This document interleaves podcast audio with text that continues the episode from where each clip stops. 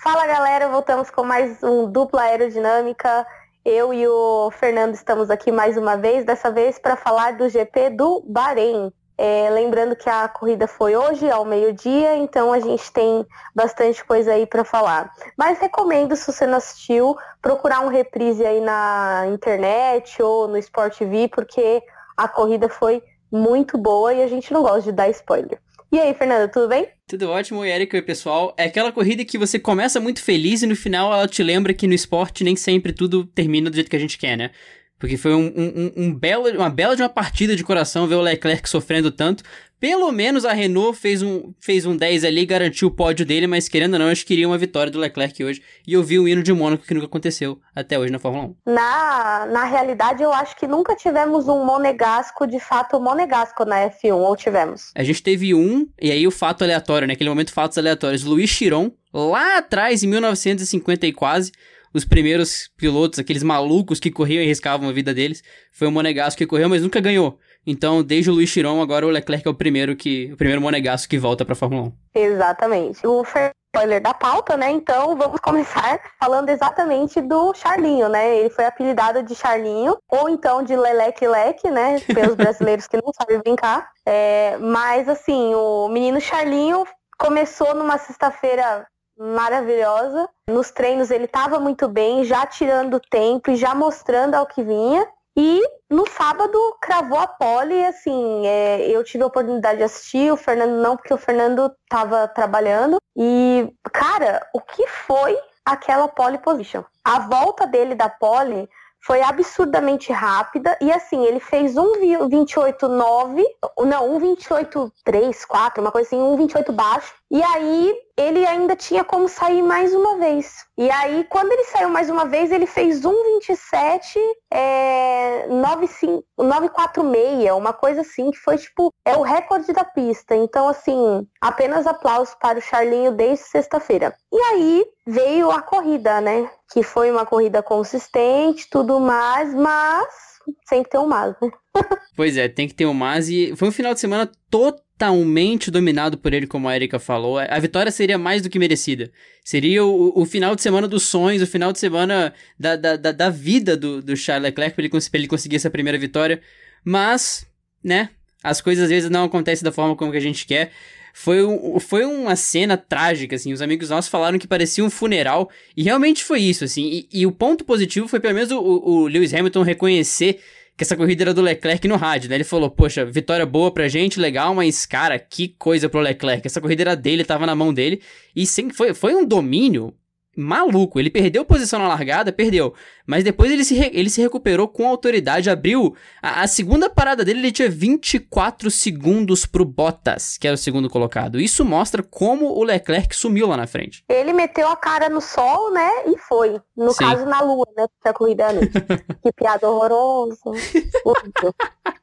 Me perdoe. E aí, falando ainda dos rookies, né? Porque o Leclerc, ele não é um rookie porque correu a temporada do ano passado, mas essa foi a 23 terceira corrida dele. Ou seja, ele tem uma temporada e duas corridas. Ele é uma criança no volante. E pasmem, o Leclerc é mais velho que o Fernando. Pra você ver. né?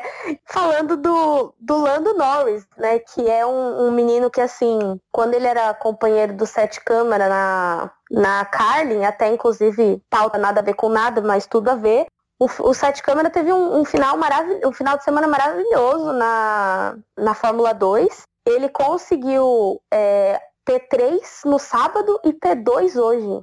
Assim, então o, o, futuro, digamos assim, o reserve driver da McLaren, na verdade ele é piloto de teste, né? Mas assim, ele tá muito bem e a Dan está entregando um puta carro esse ano para ele pro Latifi, né? Mas enfim, não vamos falar sobre isso agora pra gente não se irritar, como diz o Will Mesquita.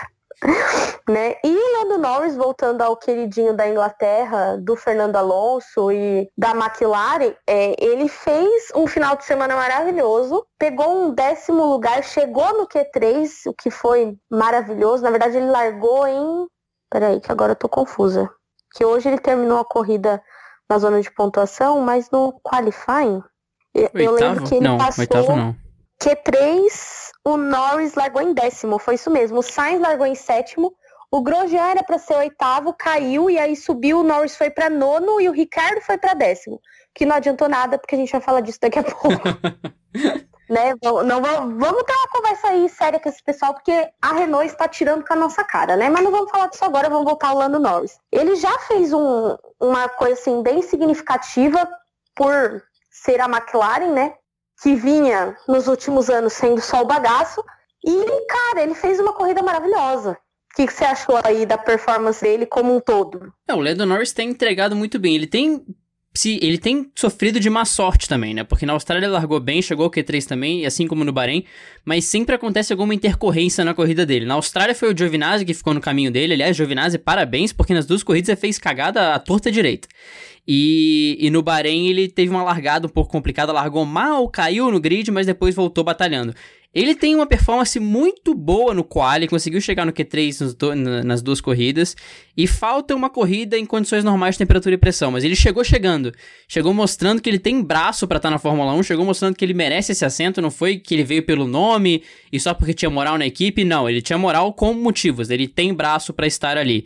E ele, pelo menos, em contraste com o Sainz, que também é outro que tá tendo muita má sorte, porque na Austrália foi um motor pro espaço e agora ele encontrou o Max Verstappen no meio do caminho, tem mostrado que a McLaren tem um pouquinho de performance naquele carro laranja e azul, não tem, Érica? Sim, ambos os dois, né? Tanto o Sainz quanto Sim. o Norris, né?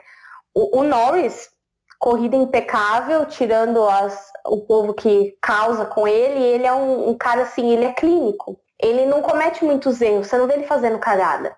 E o Sainz, ele tem que dominar o emocional dele, né? Porque hoje teve aquele toque com o Verstappen que custou a corrida dele, né? Querendo ou não, ele primeiro furou o pneu e depois acabou tendo um abandono justamente por isso, né? Então eu acho que a McLaren tá bem de carro, né? Até inclusive eu tenho uma, uma, uma pergunta aí pro, pra galera que rondou a minha cabeça e acho que a de alguns também. Seria McLaren is the new Red Bull? Porque, querendo ou não, ela tá com motor Renault e tá melhor do que a equipe fabricante. É, e, e, é uma performance que a gente não esperava também, né? Assim, a, a performance da McLaren na pré-temporada foi muito nebulosa, não foi muito claro o que a McLaren queria, o que a McLaren poderia fazer. Mas olha, em circuitos diferentes, né? Não são circuitos que, ah, foram dois circuitos de reta, ou foram dois circuitos travados, não. Albert Park é reconhecidamente travado e Bahrein tem reta mais que qualquer coisa, né? E nos dois circuitos a McLaren teve uma performance muito legal. Ela ficou ali com a Haas brigando para ser a quarta força no Bahrein. Depois a Renault na prova, na, na, corrida mesmo, se provou como uma possível quarta força em ritmo de prova. Mas a McLaren vem subindo muito bem e com uma grana legal e os upgrades feitos do jeito certo durante a temporada, talvez a McLaren tenha encontrado aí um caminho de sucesso. Depois de tantos anos sofrendo com, com zicas e motores Renault e tudo mais, e motores Honda e tudo mais, perdão, Talvez a McLaren agora esteja encontrando um caminho certo para ter sucesso com dois pilotos que o Sainz já é reconhecidamente consistente, o Norris chegou muito bem. Pode ser que agora a McLaren comece a subir e reencontrar seus anos de glória para voltar a ser a McLaren que era antigamente, mas muita calma nessa hora. A McLaren tá subindo, tem grande chance de dominar esse meio de, meio de pelotão agora, mas vamos ver, vamos ver. O, o, o, o ambiente está muito otimista, podemos dizer assim. Sim, e até rolou uma, uma questão aí entre o na transmissão mesmo, e até o pessoal comentando que é a presença constante do Fernando Alonso dentro do autódromo, né? Que ele tem estado ali em volta da McLaren.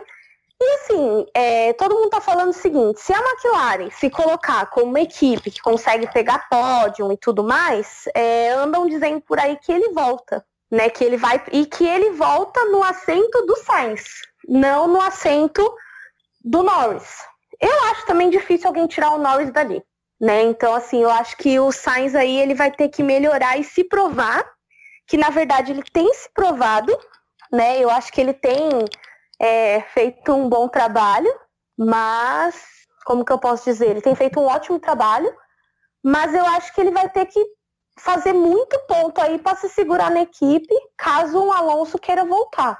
Porque a McLaren ela é a ela é o gado do Alonso, né? Até eu tava vendo no, no grid mil grau dessa semana, inclusive queria mandar um beijo pra Bruna. A Bruna, para quem não sabe, é uma pessoa que fala de Indy, fala de Fórmula 1, de surf e do Flamengo no Twitter.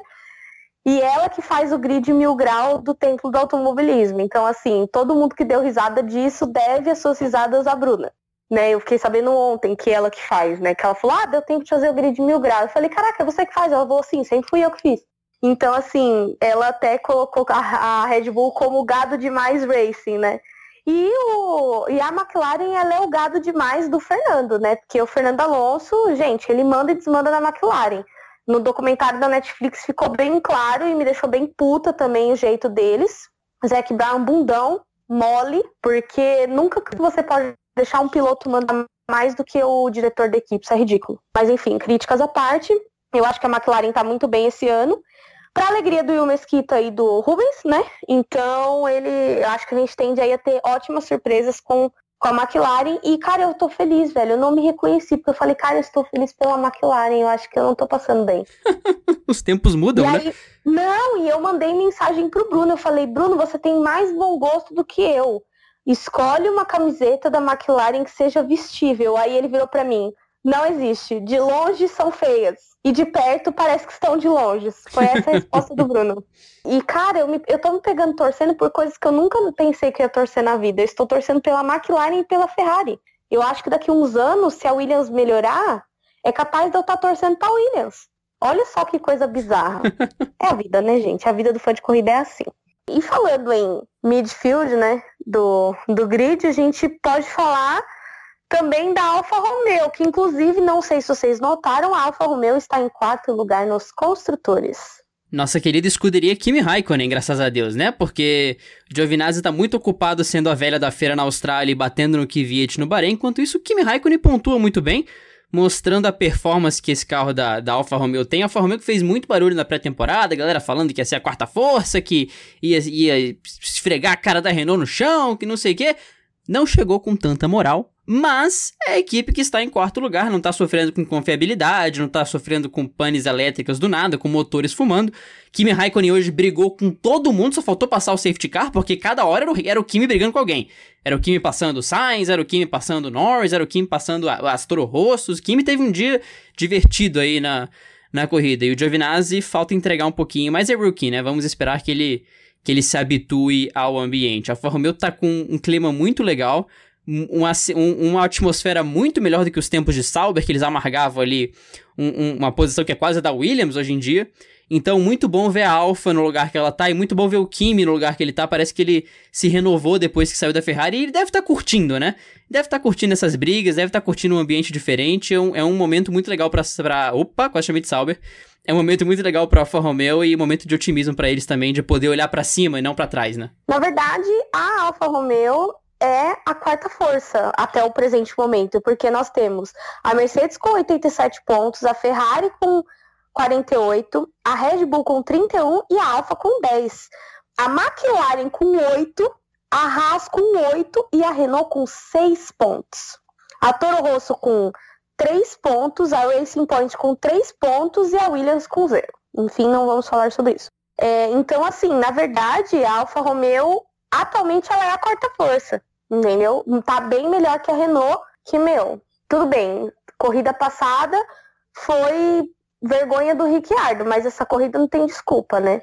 E falando em Haas, né?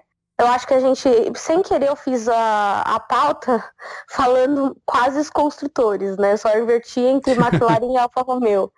Cara, o Magnussen tá levando a Haas nas costas, né? Eu nunca achei que diria isso. Na verdade, hoje a gente tava falando no grupo sobre o Magnussen, eu falei que eu não consigo gostar dele, eu não consigo mesmo. Pra mim ele é um chato, moleque chato. Mas o Dan, do Kevin Magnussen BR, hoje eu tenho, eu sou obrigada a tirar o chapéu. Ele está realmente levando a, a equipe nas costas, porque o Grosjean abandonou hoje por uma cagada que ele mesmo fez. É, flashbacks de primeiro semestre de 2018, né? O Grosjean foi pontuar pela primeira vez, se eu não me engano, foi Áustria, foi França, foi um negócio assim, né? O Magnussen tinha 21 pontos e o Grosjean ainda estava zerado. Hoje foi aquele incidente de corrida que você fala: o que acontece quando você coloca o Stroll e Grosjean no mesmo centímetro de asfalto? Sim, eles batem. Que surpresa. É, é um inferno astral maluco, né? O Grosjean, se ele jogar para o ímpar com o espelho, ele perde. É aquele momento que nada que você faz na vida dá certo. E não é a melhor temporada para ele fazer isso, né? A dupla como um todo já é questionada na Haas. Muito mais o Grosjean que o Magnussen, porque o Magnussen ainda consegue tretar com, com o pelotão inteiro e ainda pontuar. O Grosjean não começou o ano bem e ele tem que tomar cuidado para ele não entrar na mesma sequência que ele entrou no passado, porque esse ano esse assento vai estar tá aberto sim, vai estar tá para jogo, porque a paciência da Haas vai acabar rápido. A Haas que, na minha opinião, ainda continua com aquela atmosfera, aquele sentimento de equipe que cresceu e não notou, porque na Austrália o problema do Grosjean foi na, na roda depois do pit stop de novo. Então a Haas ainda tem que crescer muito, tem que amadurecer muito como equipe. Mas a paciência com o Grosjean deve acabar essa temporada. E se ele não conseguir pontuar e entregar com o Magnussen, ele pode se ver a pé ou parando numa Williams da vida no que vem. É, e, e, na verdade, assim, se ele for parar numa Williams, ele tá bem ainda, né? Porque eu acho que o Grosjean da Haas, ele vai para casa mesmo, entendeu? Vai abrir o Masterchef dele. Inclusive, tá passando o Masterchef. É, que, não, ele é, tipo, é, até ele tá fazendo terapia Inclusive, eu acho que ele deveria distribuir uns cartão aí de terapeuta pro pessoal, porque tá osso a situação psicológica dos pilotos. Tá, tá complicado. A galera aí que eu vou te contar, o Grosjean, Giovinazzi batendo em todo mundo. Tem, tem um pessoal aí que consegue arrumar treta fácil, né? Então, podia distribuir, fazer um aulão. Faz, faz um, uma terapia coletiva, faz uma palestra legal aí, motivacional. Achei que essa galera vai, vai melhorar um pouquinho. Cara, você é, sabe que esses dias eu tava pensando nisso, né? Pensamentos aleatórios da Érica. Na verdade, gente, eu queria ter um, um, canal no YouTube ou então um podcast, alguma coisa que eu falar só das merdas que eu penso, porque eu penso muita idiotice o dia inteiro. Eu estava trabalhando, fazendo planilhas, porque a minha vida, a vida de engenheiro é fazer planilha, viu, gente? Quem falou que, ai, e ser engenheiro tem um baita glamour, não. A vida do engenheiro é fazer planilha. E fazer planilha que os outros consigam entender, porque às vezes a gente faz a planilha e todo mundo fica olhando pra sua cara, tipo, que bom. e aí você percebe que ninguém entendeu merda nenhuma do que você disse. E aí você tem que fazer a planilha de novo de uma forma autoexplicativa, o que é bem mais difícil. E aí eu tava pensando, né, fazendo uma planilha e pensando que, cara, eu acho que. É, eu acho não, né? Eu tenho certeza. É, eu fiz um, um curso com o Felipe Marquezin da, da Fórmula E. E ele falou sobre isso, cara. Ele falou que não adianta você ser um engenheiro que não sabe motivar o piloto que está dentro do carro. E isso assim, então, é, eu acho que isso vai também da questão do, da convivência dentro da equipe, de como a equipe mantém os pilotos motivados. Então, eu acho que a, a, a questão psicológica dos pilotos é a pressão, sim, é a pressão, mas isso depende de como você vai lidar. Todo mundo sabe que o Ricciardo está mal com a situação que está a Renault. Primeiro porque ele sabe que na outra corrida foi ele quem fez merda. Mas hoje, por exemplo, saiu ele e saiu o Huckenberg puto. Entendeu? Então vai da equipe, de, do jeito como a equipe vai contornar essa crise. E nesse ponto, é, eu dou muitos pontos para a Mercedes. A Mercedes sabe controlar esse tipo de crise melhor do que a maioria dos times, inclusive do que a Red Bull controla esse tipo de crise. Então eu acho que aí a gente tem que, é, na verdade, a, a Red Bull como um todo, né? Porque na verdade aqui é, hoje a gente tem o, o álbum, né, que é rookie, e tem o Kvyat, que foi, voltou e teve toda aquela palhaçada de demitirem ele e rebaixar ele no meio da temporada. E o Kvyat é, aquela, é aquele tipo pessoa, aquele típico piloto que acha que a ex vai mudar, né? E a ex não vai mudar, né? Tanto que a, a Toro Rosso continua sendo a mesma coisa. Graças a Deus não estão é, prejudicando ele propositalmente. Ele está se auto-sabotando, na verdade. Não, claro, por vontade dele, mas por falta de sorte.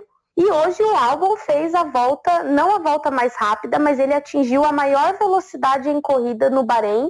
Foi ele que atingiu hoje. Você chegou a ver a velocidade em quantidade ou não? Não, não cheguei a ver. Ele bateu, ele foi o líder no, no Speed Trap que você tá falando, de velocidade máxima na, na corrida. Isso, exatamente. Sim.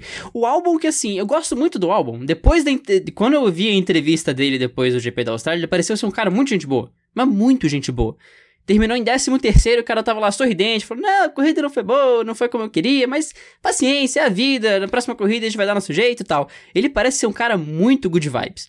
E ele é da Tailândia. Então, mais um país aí representado, quem gosta de, de mil bandeiras na Fórmula 1 vai ver a bandeira da Tailândia lá também. Inclusive, ele foi o primeiro piloto a pontuar desde de um, de um príncipe não sei quem no, no GP da França de 1900 e muito. Eu tô passando informação sem saber.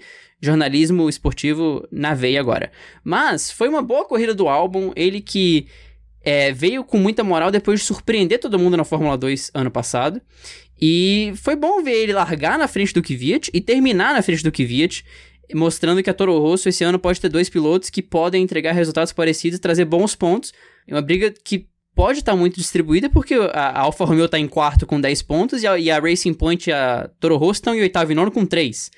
Então, ter dois pilotos que podem entregar resultados vai ser muito útil esse ano e o álbum pode ser um, um piloto muito legal para a Red Bull manter e capitalizar nele, né? É, na verdade, a Red Bull tem feito uma sucessão de escolhas erradas, a academia Red Bull está acabando, tanto que, meu, eles reviveram o Hartley e daqui a pouco eles vão ligar pro Verne e falar assim, meu Deus, ajuda nós, porque é a única coisa que falta. Porque, assim, então eles têm que investir em novos talentos. Hoje o, tem um piloto na Fórmula 2 que ele tá pela Honda, e na verdade ele é da academia Red Bull, né? Então, assim, eles vão voltar mais patrocinando a Honda. Então, é tá ainda meio obscura essa relação entre eles, né? Mas a gente espera aí que eles consigam formar melhores pilotos, né? E assim, hoje, agora vamos entrar, não vamos falar mal de quem, afinal, esse eu tenho certeza que é o quadro que todo mundo mais gosta, porque é muito bom falar mal dos outros, gente. Inclusive, eu gosto muito de falar mal de mim comigo mesma. Às vezes eu fico em casa olhando no espelho e falo, nossa, que atitude bosta que você teve, e eu fico falando mal de mim mesma para mim mesma. Inclusive, adoro participar quando falam mal de mim. Tenho várias pautas para contar. Mas hoje vamos falar mal, já que a gente está falando da Toro Rosso e da questão Red Bull e Honda, etc. Que, assim, a gente tem uma questão. O Verstappen foi mal no qualifying, mais ou menos bem na corrida, porque ai, ele estava lutando por um pódio. Não, ele não estava. O Leclerc caiu e o Vettel se ferrou e só por isso ele quase chegou no pódio. Senão ele ia estar tá bem tranquilo ali em quinto, sexto ali, não ia estar tá nem pensando nisso. E temos a questão do Gasly, que a gente não sabe. É o motor Honda que ainda precisa melhorar. É o Gasly que não estava preparado. Lembrando que assim, se a gente for culpar o motor Honda, ano passado o Gasly fez o quarto lugar no motor Honda. Então aí, o que, que a gente faz aí com essa situação? É complicado, né? É, é, é, o que você falou da sucessão de decisões erradas. A, a, Red Bull quis apostar no motor Honda, trouxe um Gasly que aparentemente não estava preparado, e quando você vê, você tá num combo bem, bem, bem difícil, né? O Verstappen, ele largou em quinto, mas ele ficou centésimos na frente do Magnussen, ele quase teve que largar em sexto. Na corrida ele teve que parar mais cedo por causa de um, de um pequeno furo de pneu, e aí ele ficou ali na, na corrida no maior estilo Jason Button, né? Ficou ali em quarto, quinto, esperando que alguma coisa acontecesse na frente para ele poder subir. E realmente aconteceu. O Vettel virou peão da casa própria, o Leclerc teve o problema de motor dele. E não fosse a Renault, com o abandono sincronizado, o Verstappen iria para esse pódio, o segundo pódio em duas corridas, sendo que a Red Bull é totalmente coadjuvante esse ano. Eu acho que essa conversão para o motor Honda não trouxe tantas, tantas, é, tanto benefício para a Red Bull quanto ela esperava. E ao mesmo tempo o Gasly continua anos-luz atrás do Verstappen, porque não é que ele classifica mal e volta lutando pelo pelotão. Ele classifica mal e fica por lá mesmo. Ele, ele tem muita dificuldade para subir. Então, 2019 vai ser um ano bem complicado para a Red Bull se ela não conseguir melhorar ou se o Gasly não conseguir extrair performance do nada até o, o final da temporada. Na verdade, assim, eu sempre sempre classifiquei os pilotos em, em duas partes. Tem o piloto que, se ele tá na frente, ninguém passa dele. E tem o piloto de corrida de recuperação. O Daniel Ricciardo é um cara de corrida de recuperação. O Lewis Hamilton é um cara de corrida de recuperação. O Bottas é um cara de corrida de recuperação. O Kimi é um cara de corrida de recuperação. O Vettel não é um cara de corrida de recuperação. De jeito. É, o Vettel não é esse cara. É, o próprio Verstappen, ele é, mas não é. Desde que ele tenha um carro superior. Porque se ele não é, a chance dele fazer merda é muito grande. Então, assim, e ele, ele fica perdido ali. Ele faz muita cagada quando ele tem que se recuperar. Ele faz muita arte, muita merda quando ele quando ele tem que fazer uma corrida de recuperação, porque ele fica muito ansioso, ele fica tão desesperado para chegar na frente que ele faz merda. Então aí falta um domínio psicológico pro Verstappen. Eu não vou falar maturidade, porque para mim falar que um menino que nem o Verstappen é imaturo, por favor, né? Olha bem o Charles Leclerc olha bem para ele. Tudo que ele não tem é direito de ser imatura. É, e então, assim, eu acho que é aquilo que você falou mesmo, uma questão de, de decisões erradas que está fazendo a Red Bull aí pagar pelas suas próprias decisões. Porque, na verdade, o que eles estão sofrendo é uma consequência, primeiro, da treta com a própria Renault, fora a treta com a própria Renault, teve a treta com o Ricciardo, que eles querem porque querem emplacar o, o campeão mundial mais jovem, e não vão conseguir, porque com certeza o Leclerc vai ser campeão antes do Verstappen. Eu aposto nisso com todas as minhas forças. Talvez não esse ano, talvez não esse ano, mas no próximo não escapa aí ou num próximo. E eu acho que a Red Bull com o Honda não vai ser campeã tão cedo. É bem por aí mesmo, né? O Leclerc conseguiu converter muito mais rápido que, que o Verstappen. Inclusive, Leclerc tem pole e Verstappen não. Mas é, é bem essa tendência mesmo do. O do, Hulk do... tem pole e o Verstappen não. O Hulk tem pole, exato. O Maldonado tem pole. Não, acho que o Maldonado tem pole também e, e o, Verstappen não tem. Pole. Pois tem. é, pra você ver, né? Pra você ver a dificuldade da situação do Verstappen. Mas realmente o Leclerc é, deve ter um futuro muito mais, muito mais imediato de sucesso do que o Verstappen. Já direcionando pro Leclerc nessa parte da do vamos falar mal de quem, vamos falar mal da Ferrari também, porque essa vitória estava nas mãos do Leclerc. Leclerc já tinha ligado o modo Candy Crush no volante dele, com 20 e muitos segundos de diferença. Ele estava lá curtindo o Candy Crush, só seguindo a corrida na, na velocidade de cruzeiro, e de repente o motor resolve dar uma rateada. Foi muito difícil ouvir os rádios do Leclerc. Porque você vê o, o, mundo acabando, você vê o desespero dele de, de não saber ainda. Ao mesmo tempo saber e não saber reagir aquilo, porque fora do carro ele reagiu muito bem, né? Mas você viu o desespero, a ansiedade dominando ele de galera, o que, que tá acontecendo? O que, que eu posso fazer? Eu não acredito que eu vou perder essa corrida assim. E aconteceu. Vai formar caráter no Leclerc, vai dar uma pancada que ele talvez não esperasse para amadurecer ainda mais do que ele já é maduro. Mas foi de cortar o coração ver o que aconteceu com, com o Leclerc hoje. É, na verdade, assim, é, eu fiquei com dó dele, porque você via que ele estava até com a voz embargada no rádio. Ele realmente estava sofrendo aquele final de corrida. E só que assim, também é, aquele, é aquela coisa, né? Hoje eu estava conversando com o Vitor, um, um amigo meu, e ele falou que, na verdade, eu falei uma groselha no, no Twitter, que na verdade eu falei que era problema no MGUK e era no MGUH. A diferença dos dois é que o K é o do freio e o H é o do motor é o, é o sistema de conservação de energia. Então, o que acontece? É, ele estava perdendo energia e não estava conseguindo repor. Então, ele começou a perder potência de uma forma que ele não conseguia mais segurar, o carro não conseguia mais render é, da mesma forma. Então, ele foi perdendo a corrida nisso. E assim, eletronicamente, a equipe conseguiria fazer alguma coisa de dentro da equipe, porém, eles não podem. É contra o regulamento. Então, foi o que o Matheus falou para ele: eu não consigo fazer nada, entendeu? Então, assim, é, até eu postei um vídeo no, no nosso grupo e o pessoal falou, nossa, como esse esporte é ingrato algumas vezes. E, e, realmente ele é, entendeu? É um esporte que machuca. A gente já viu o Bottas, o próprio Grosjean, numa situação ruim dessa, o Vettel, o próprio Hamilton é, ajoelhar e encostar a cabeça no carro. Porque, cara, é difícil. Não tem como você não, não sentir. Né? Os pilotos são humanos e aquilo ali, não esqueçam, é um emprego. Então é claro que eles sentem. E o Leclerc sentiu, ele é jovem. Entendeu? Tudo que ele queria era ganhar a primeira corrida dele. Imagina, faz a pole no sábado e ganha a primeira corrida. Já era, entendeu? Então, assim, é, é, é uma situação difícil. E eu admirei muito duas pessoas, né? É, a primeira foi a Mercedes, que, na verdade, a Mercedes não. O Hamilton, que parabenizou ele, falou que ele ia ser grande e tudo mais, teve uma conversa muito bonita com ele na, na sala antes do pódio, né? E o próprio Vettel que foi lá consolar ele no final da corrida. Cara, não fica assim, é assim mesmo e tudo mais, e rendeu uma imagem linda consolando o Leclerc, o Leclerc claramente com aquela cara de que virou velório. Até a Maia mandou um meme do, no Clodovil no grupo, que eu não consegui nem rir, porque é uma imagem do Clodovil e tá escrito assim, a festa que virou, é, que virou velório. E é bem isso, gente. É, a corrida terminou com um clima horrível.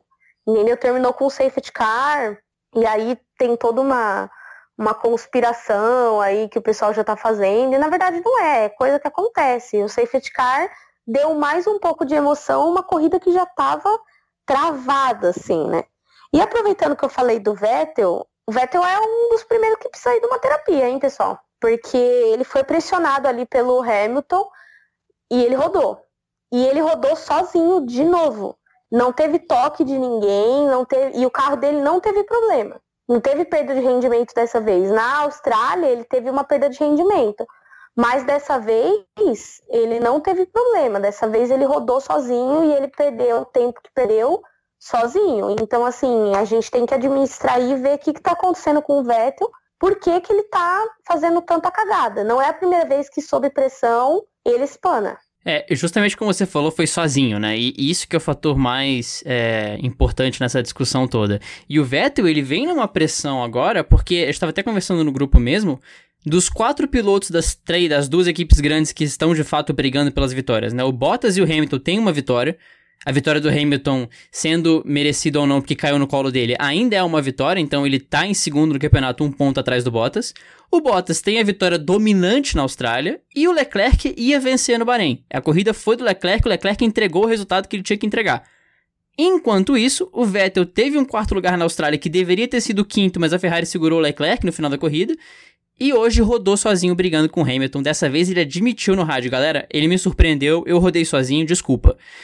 Então, dos quatro pilotos das, das, das, duas equipes principais, da Mercedes e da Ferrari, eu diria que o Vettel é o mais pressionado e é o mais pressionado de longe. Porque se o Leclerc continuar dessa forma, eu não acho difícil, assim, a Ferrari começar a reavaliar a postura dela em relação aos seus pilotos. Lógico, segunda corrida do ano, ainda é cedo pra caramba para falar disso, mas não deixa de ser uma possibilidade. O Leclerc começando a entregar, jovem como é, com um salário muito mais em conta do que é o do Vettel, não sei não, viu? O Vettel pode estar tá começando a se enrolar na equipe da equipe italiana, que em geral não tem tanta paciência assim com um erro bobo como ele cometeu hoje. Não, e eu até tava falando com o Mikael no, no Instagram agora há pouco, justamente disso, que o Vettel teve quatro anos, duas chances de título. Das duas, uma foi ele que perdeu, não foi a equipe que fez merda, porque em 2017 foi a Ferrari que fez merda atrás de merda, errou estratégia, errou montagem de motor, deixou um motor sem vela, beleza. Agora, agora em 2018, a maior parte do, do problema dele não ter vencido foi exatamente ele, porque ele começou o campeonato ganhando, né? Então, assim, Sim. a Ferrari fez uma besteira com estratégia uma vez, mas o carro dele não quebrou. Sim, e, e, vale lembrar, você falou de 2008, ele chegou naquele GP da Alemanha oito pontos na frente do Hamilton. Se ele vence aquela corrida que ele estava controlando, o campeonato estava na mão dele, mas bateu sozinho. Foi o início da pipocada que se perdura até hoje. A situação dele é bem bem delicada aí. E falando em situações delicadas, né, erros de estratégia, a Mercedes hoje fez uma estratégia horrível, horrível, horrível, horrível. E assim, que me desculpem os fãs do Hamilton, inclusive a maioria dos sensatos concordam comigo, porque hoje no grupo das meninas, inclusive se você é menina, está ouvindo esse podcast e não está no grupo Girls Like Racing, fale comigo, me chame no Twitter, arroba que passa seu número que eu te adiciono lá. A gente tem um grupo só de meninas para falar Fórmula 1 e outras categorias do automobilismo e também problemas cotidianos, como por exemplo, TPM. é, passado o merchandising, vamos lá. A vitória do Hamilton foi uma vitória amarga, foi uma vitória sem honra, porque ele estava no lugar certo na hora certa e apenas isso. Ele teve competência para estar em segundo, mas a vitória caiu no colo dele. Se não tivesse dado problema no carro do Leclerc, ele não teria ganhado essa corrida. Não, e não teria chegado nem perto, porque o, Bottas, por exemplo, ele pagou o ingresso para ver a corrida de dentro do circuito. O Bottas não apareceu na prova, ele ficou, foi totalmente o coadjuvante que de repente estava em segundo. O, o, ingresso dele tinha acesso ao pódio também, depois da prova. É, o Hamilton, ele fez a corrida dele ali e de repente ele também estava em primeiro. Ele se beneficiou do problema do Leclerc. Inclusive, eu estou enrolando enquanto eu falo para abrir um, uma foto que mandaram num grupo nosso, porque é uma foto genial que expressa exatamente o que é o Hamilton. Porque o Hamilton, ele tá sempre no lugar certo e na hora certa, ele mostra como ele nasceu virado pra lua. Eu não tô encontrando. Pera aí, eu vou achar. É muito grupo, eu não sei onde mandaram isso. Achei. Baku 2018. Bottas tem pneu estourado por um detrito na pista aleatório. Hamilton vence. Interlagos 2018. Verstappen bate no Ocon, que era retardatário. Hamilton vence. Sakir 2019. Leclerc tem problema no motor. Hamilton vence. Esse meme é do F1 fanático, caso é, a informação interesse. Ou seja, o Hamilton é um cara muito, mas muito, mas muito sortudo. Ele tá sempre no lugar certo, na hora certa. Essa vitória era do Leclerc, ponto. É, então, é, e aí que acontece, né? Eu conheço muitas fãs do Hamilton, né? E aí hoje, é, uma delas, a, até a, a, garota da F1, que é a Rafaela, né, amiga nossa, eu nunca vi um momento de sensatez de duas meninas tão fãs do Hamilton que nem o Délio da Camila Bairros. Inclusive a Camila eu achava que ela era, ela era um fake. a gente riu muito dessa história hoje. E, e elas falaram assim, cara, eu não consigo comemorar essa vitória. A Rafa falou, eu não consigo ficar feliz. Infelizmente o Hamilton que me desculpe, mas hoje eu tô bem chateada e é pelo Leclerc mesmo e vai ser isso. E aí, cara, eu achei aquilo tão fantástico, porque até os fãs do Hamilton entenderam que realmente foi cagada e que não e que não, assim, ele não merecia ter ganhado e que caiu no colo dele. E aí todo mundo, o Galvão até estava questionando por que, que o Toto Wolff não estava sorrindo. Meu amigo, é óbvio que ele não estava sorrindo, porque ele sabe que ele fez merda, que a estratégia dele foi bosta, entendeu? E que por isso a equipe dele estava passando pelo que estava passando e ele sabe a sorte que o Hamilton e o Bottas deram com o problema que o Leclerc teve, sabe? Então ele tem consciência que tem merda, entendeu? E até eu estava pensando é, nisso agora, né? O Matia Binotto, ele era engenheiro e diretor técnico e agora ele é diretor da equipe, né? A gente tem aí alguns diretores de equipe que não são engenheiros. Não é o caso do Círio, ele é engenheiro. Mas a gente tem aí Christian Horner, Toto Wolff, ou aquele da McLaren que eu sempre esqueço o nome. Então, assim, são pessoas que não Brown. são engenheiros. O Zac Brown, que são pessoas de marketing e outras áreas afins, ou apenas ricos, e que direcionam equipes de Fórmula 1 e que talvez isso não seja o melhor para elas. Eu acho que a Fórmula 1 está caminhando para um, para um lado cada vez mais, teremos cada vez mais Matias Binotto liderando equipes, porque existe um é, essa coisa do, do jogo político, ela vai muito além, né? Eu acho que isso daí prejudica mais a equipe do que ajuda. Então eu acho que isso tende a mudar nos próximos anos, se Deus quiser. Agora, voltando à nossa, nossa pauta, é, a, a, aproveitando, citando, né, Sírio Abteu, cara, que merda de motor é esse? Impressionante, né? Impressionante. Impressionante. Cara, o, o Sainz teve uma falha cinematográfica na Austrália. E agora o Hulk. Cara, primeiro, palmas pra Renault, que conseguiu fazer um abandono sincronizado perfeito. Parece que. É, a gente, eu comentei no grupo que chutaram o cabo no pit, no pit wall da Renault e desligaram os dois carros juntos. Porque o, o Ricardo abandonou. E o Ricardo abandonou porque o carro apagou. E o Hulk foi motor total, fumou também. E você vê os motores da Renault tendo tantos problemas assim em sequência, é muito você relembrar da série que a gente viu do, no Netflix, do, do motor da Renault tendo problema toda hora com a Red Bull. A Red Bull, toda vez que o motor Renault dá problema, deve dar uma risadinha interna assim de escapei. Ainda que o motor Honda não seja aquilo tudo, ela pelo menos escapou disso. Então, a Renault, como equipe, tá, como motor tá devendo de fato, como equipe ainda mais, porque é o ano para a Renault se estabelecer como quarta, quarta força no meio, do, no meio do pelotão e ela não tá tendo esse poder. Eu tava comentando agora, é, não existe uma corrida que você vê a Renault dominando o, o meio do pelotão que a Renault se estabelece, você vê um circuito que a Renault chega e fala, agora eu vou dominar aqui. Não existe. Você não vê a Renault fazendo sexto, sétimo. É, ela sempre se enrola com alguém, ela sempre se enrola com o motor, ela sempre se enrola com punição.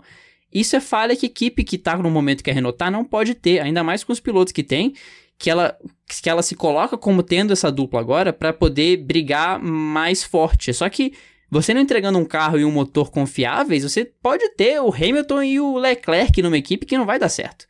E a Renault tá devendo muito aí no quesito confiabilidade, no quesito performance mesmo, sem problemas, né? Sim, é, e não é só isso, né? Eu tava é, vendo é, a questão. Que acontece? Por que, que a McLaren com o motor Renault tá bem e a Renault com o motor Renault não tá?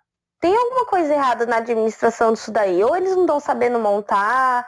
É, parece, até estão rolando um meme também, que é o Homer Simpson, né? Com uma camisa amarela da Renault escrita estagiária e o que, que acontece se eu apertar esse botão? Aí ele aperta e aí ele aperta e apaga tudo, né?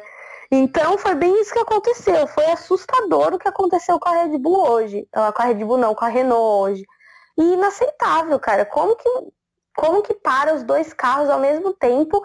E assim, o motor do Hulk fumou e o carro do, do Ricardo continuou com, com o volante ligado e ele simplesmente apagou. Entendeu? Ele apagou e parou. Ele simplesmente parou. Deve ter dado uma pane geral lá, ninguém sabe o que aconteceu, mas deu merda, entendeu? Cara, e, e, são pontos que a Renault não pode desperdiçar. A Renault tava, a Renault tava com sexto e sétimo. Era pontuação para ela subir na tabela e falar: bom, agora com uma corrida normal a gente pode pontuar. A Renault jogou um sexto e um sétimo fora. Quem capitalizou? Nosso querido Lando Norris, que tava ali em oitavo de boa, terminou a corrida em sexto pontuando bem para McLaren, que agora é quinto colocado. São pontos que você não pode jogar fora. E quantas vezes ano passado a gente viu o Hulk e o Sainz estacionando com problema? Tanto que quando eu vi o Hulk estacionado, eu falei: caraca, Renault, sério? Porque deve ser tão frustrante pro piloto. A gente viu o Leclerc hoje. Mas pensa nessa galera de meio de pelotão. Que um sexto, um quinto lugar para eles é vitória. Você faz a corrida inteira, perfeita. Você faz treino livre, quali, perfeito. Chega na corrida, cinco voltas pro final, o carro apaga em você. E isso acontece corrida sim, corrida não. Cara, deve ser muito o frustrante. Deve ser. Da, da Renault também não foi lá essa beleza, porque. Pois é. É, o Ricardo largou no. É, chegou ao Q3, ao Q2. E ele foi eliminado no Q2, mas aí pela punição do Grosjean, ele subiu e largou em décimo. É, porque o Grosjean foi punido por é, bloquear a volta rápida do Lando Norris. Novidade, né? Grosjean sendo punido. Né? Mas assim, o Huckenberg foi eliminado no Q3, ele não passou do Q3. Do Q1, Q1, Q1. Do Q1, perdão. Ele foi eliminado no Q1, então, sabe, é absurdo isso que aconteceu. Então, eu acho que a Renault aí tem que estar tá dando uma olhada no que, está acontecendo com esse carro aí, porque tá osso, né? E o Huckenberg, coitado, ele tava fazendo uma boa corrida, assim como o Ricciardo. Os dois até se estranharam na pista. Inclusive, assim, é, a galera acha que o que aconteceu hoje entre os dois foi absurdo. Foi Baku 2017. O Huckenberg passar por cima da asa do, do Ricciardo é totalmente inadmissível. E a culpa foi dos dois. Eu não vou passar pano pro Ricciardo, porque, primeiro, ele forçou ali, não tinha espaço, ele quis colocar o. dar chega pra lá no Huckenberg. O Huckenberg podia ter aberto para não prejudicar o companheiro de equipe dele, mas ele não quis, ele passou por cima da asa dianteira do Ricciardo e já era, entendeu? Aí até falei, né? É aquela situação. O, o Círio não pode brigar com eles porque o carro deu problema. Eles não podem brigar com o Círio porque fizeram essa palhaçada. Então é aquilo, né? A reunião dessa semana é totalmente dispensável, né? É melhor mandar todo mundo para casa tomar um café e fingir que não aconteceu. a reunião vai ser e-mail, né? Deu tudo errado. Vamos pra China. Vai não, ser essa a reunião. É, é bem isso, né? É China o próximo? Não é? Não. China é o próximo, três da manhã. Aquele horário bom, família, tranquilão, assim. Nossa, ninguém merece. Mas então. E só completando o que você falou sobre o incidente, foi meio aquele Rosberg e Hamilton na Áustria, que os dois fizeram a mesma coisa. O, o, o, o Ricardo forçou, o Huckenberg abriu bem a curva para dar espaço, mas ainda assim fechou um pouquinho o Ricardo. Então, os dois ali se estranharam um pouco e fica naquela coisa de tá, a gente se estranhou, o carro deu problema, deu tudo errado pra Renault, vamos virar a página, só que essa página nunca é virada. A Renault tem que se engrandecer de novo em algum momento. Não, e eu até comentei com as meninas hoje, com a Ana e com a Bia, que assim, a gente é muito fã do Ricciardo, só que assim, a fandom em geral, de qualquer piloto, tem maneira de passar pano. A gente não passa pano pro Ricardo, ele fez merda, ele fez merda na primeira corrida e ele fez merda hoje, a gente tá só observando ele está muito ansioso porque ele quer levar o carro no limite, ele quer mostrar. E hoje ele estava perto do, do Verstappen, né? Então tava ali um, um climão. E aí tem um pessoal louco na internet que fez uma conspiração dizendo que as Renaults abandonaram para ferrar o terceiro do Verstappen. Gente, vocês juram? Me poupe, né? Se poupe, nos poupe dessa palhaçada, né? Que o pessoal não pode ver uma conspiração, uma paranoia que já quer criar, né? Então, assim, menos, por favor. Vamos seguir a pauta aí, pessoal. No, é, eu já ia falar do Daniel Kivet, mas já falei. Cara, Racing com um point que agora tem três, né? A Williams é ruim. A gente já sabe, até porque a gente tá vendo o que tá passando com o Russell e o Kubica. Kubica. Sei lá, enfim. Mas Stroll é pior, né? vamos combinar que toda vez o Stroll faz merda. Cara, o Stroll foi eliminado no Q1, Aí hoje ele se encosta pro Grosjean, meu Deus, velho, como ele consegue? É, o Stroll, o, as cagadas do Stroll começaram na sexta, que ele rodou sozinho na sexta também e, e, e danificou a asa dianteira. Depois ficou no Q1 e depois se estranhou com o Grosjean. É uma Racing Point com dois pilotos que são muito voláteis, né? O Pérez e o, e o Stroll, quando eles estão no dia de tretar, eles vão tretar com o grid inteiro, né? Sim, e, e sabe, tipo, que nem eu tava vendo, é, o Pérez pontuou e o Stroll terminou em 14 né? Então, o que acontece? E, e, cara, no Bahrein aconteceu um negócio bem, bem engraçado, né? É, só quem terminou com, assim, tipo, na volta do líder, terminou até o quinto lugar, né? Que foi o Vettel que terminou na volta do líder. E aí, tipo, a gente viu todo mundo ganhando a bandeirada junto, mas na verdade em tempo tava todo mundo bem, bem distante, assim, né? Então, assim, para vocês terem noção, do Verstappen pro Vettel tinha 36 segundos. Do Norris pro Vettel tinha 45. Ou seja, ele tava mais de um minuto, tipo, quase um minuto atrás do Verstappen. Então, tipo, já é quase uma volta e tudo mais. Tem toda essa, essa conta aí. Mas, cara, o Stroll, hoje na transmissão, eu não sei quem falou assim, cara, o pai do Stroll é bilionário, mas daqui a pouco ele vai ficar só rico se ele continuar gastando dinheiro né? Que genial. Eu não sei quem falou isso, se foi o Giafone, se foi o Guilherme Pereira, se foi o Burt, mas alguém falou isso daí na transmissão e foi bem engraçado, porque é realmente isso. Ele gasta um dinheiro violento com o filho dele comprando assentos, e, cara, eu tenho a leve impressão de que o Stroll está cagando para a corrida. Eu, compartilho dessa impressão, inclusive. Cara, o Stroll, quando ele tá de férias, ele vai esquiar, ele vai ver jogo de basquete. Ele não é que nem os outros caras que ficam treinando insanamente, que vão para outras corridas em outros países, que praticam esporte de velocidade. Eu, eu sinceramente, eu tenho é, na minha colação de grau, eu acho que eu já contei essa história aqui. Se não foi aqui, foi em algum outro podcast. Que, tipo, tinha um filho de um professor que esse professor é coordenador da engenharia elétrica. E aí, tipo, ele entregou o diploma pro filho de engenheiro elétrico. E aí o menino tava com uma cara de bosta. E aí, assim, tem a. É, tem uma premiação que é o. É um, é um negócio lá. Que, tipo, pros melhores alunos de cada sala e tudo mais, não se iludam, eu não ganhei essa merda. Na verdade, e aí ganhou um menino da, da elétrica, nada a ver com nada, e aí o pai dele olhou para ele. Eu sei porque eu tava sentada atrás dele, assim, a gente tava na fileira de trás, porque a mecânica, o pessoal é tão ruim que a gente formou 17 pessoas. Quase que a gente forma menos, A galera da elétrica tava sentada assim na nossa frente, a gente ocupou uma fileira e meia, mais ou menos, e ele tava sentado bem na minha frente, eu vi o pai dele olhar para ele no momento desse prêmio tipo, meio que, ah, era pra ser você, né? Mas, tipo, você é ruim. E aí, nisso, eu comentei com o Andrew, um amigo meu que tava do meu lado, eu falei, cara, que pai, filha da mãe, né? Aí ele falou, meu, você sabe que às vezes esse menino não tá nem aí pra engenharia elétrica, às vezes ele queria fazer, sei lá, faculdade de. Aí ele deu risada, ele, sei lá, de dança de salão, tá ligado? Ele nem queria ser engenheiro.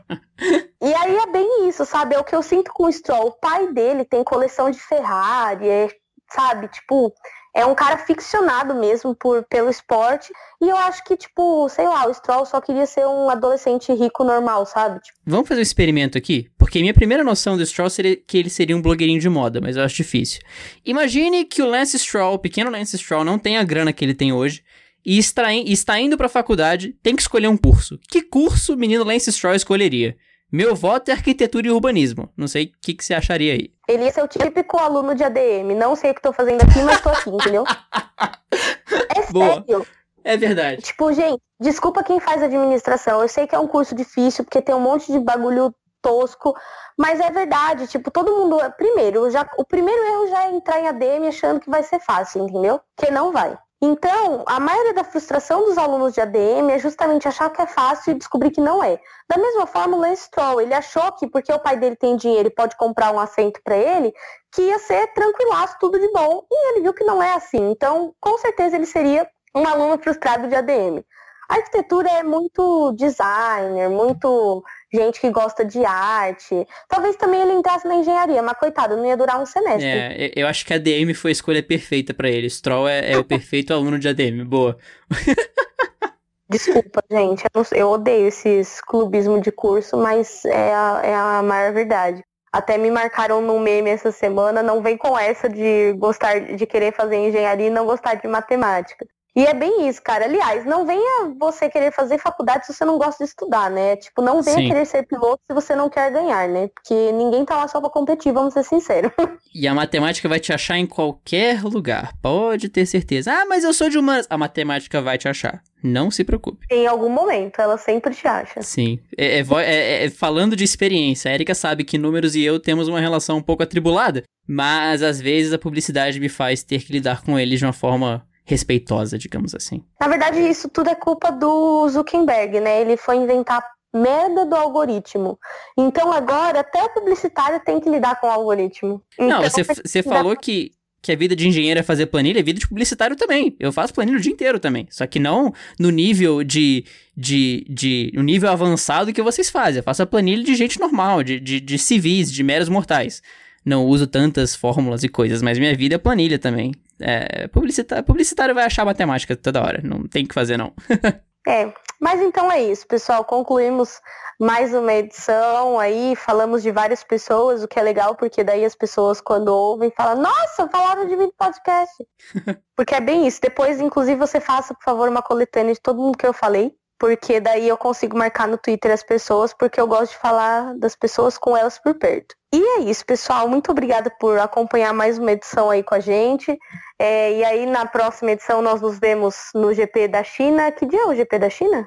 Não é semana é... que Aí você me pegou legal. Estou abrindo o calendário deste momento. Ele não está abrindo abril. Ele é. Ah, é no outro mês. Peraí. Uh, ele era o dia 14 de abril. Dia 14 de abril, GP da China, 3 e 10 da manhã. Qual é 3 horas da manhã também. Mas semana que vem tem estoque, né? Ah, é verdade. Semana que vem tem estoque. Começar na semana que vem. Olha aí, Sim. tem estoque. Talvez, talvez a gente fale sobre estoque, talvez não, talvez vamos, vai ficar no ar aí, vamos ver. Mas é uma grande possibilidade. Provavelmente falemos, desde Exatamente. que faça uma transmissão decente, né? é, a primeira temporada, a primeira temporada da a primeira corrida da Stock Car vai ser em Tarumã, não, Velo Park. Velo Park, tá reforma. Vai ser no Velo Park na semana que vem. Espero que todos vocês assistam e consigam comentar aqui com a gente. A gente vai, é, na medida do possível, falar sobre isso. E olha que legal, acabei de descobrir que no sábado nós temos Corrida dos Carteiros, minha estreia no Campeonato dos Carteiros, nosso querido amigo Ricardo Banniman. E aí, no dia, e aí, no mesmo dia, eu tenho que ficar acordada até 3 horas da manhã, porque tem corrida da China, olha que maravilha, não? Ai, ai, tá muito bom, né? Tá muito tranquilo. Mas tudo bem, vamos lá. E é isso, pessoal. Ficamos por aqui até na semana que vem, ou talvez na próxima, não sabemos. E é isso aí. Para me encontrar nas redes sociais, arroba com K no, no Instagram e arroba no Twitter. Um abraço e até mais. Para vocês me encontrarem, arroba Campos no Instagram e no Twitter. Não se esqueçam de conferir o dupla também arroba de aerodinâmica no Instagram, no Twitter também temos facebook.com barra de aerodinâmica. Fica aqui mais uma menção depois das 19 menções, 19 não, depois das 72 menções que a gente teve durante o, o, o programa. O meu muito obrigado, Gabriel Toledano do Aerocast, que deu um help no programa passado, deu muitas dicas, deu muitas recomendações. Eu tô gostando muito que, assim, você vê uma integração da galera. Assim, eu tava arrumando meu feed de podcast, eu tava mexendo assim, ah, o BPcast da galera que já ajudou a gente, o fim do grid da galera que já ajudou a gente, Aerocast. É muito legal ver essa comunidade junta. Então, meu muito obrigado também ao Toledano que deu um help muito legal no último programa. Vejo vocês semana que vem na Stock Car. Na outra semana tem GP da China. GP de Baku também tá por aí. Um abração para todo mundo e até a próxima. É um momento muito legal pro Alfa Romeo e um momento de otimismo para eles também, de poder olhar para cima e não para trás, né? Você está mutada. Ai, desculpa. Eu estava falando mutada. No carro do Leclerc, ele não teria ganhado essa corrida. Fernando? Agora eu que estava mutado, desculpa.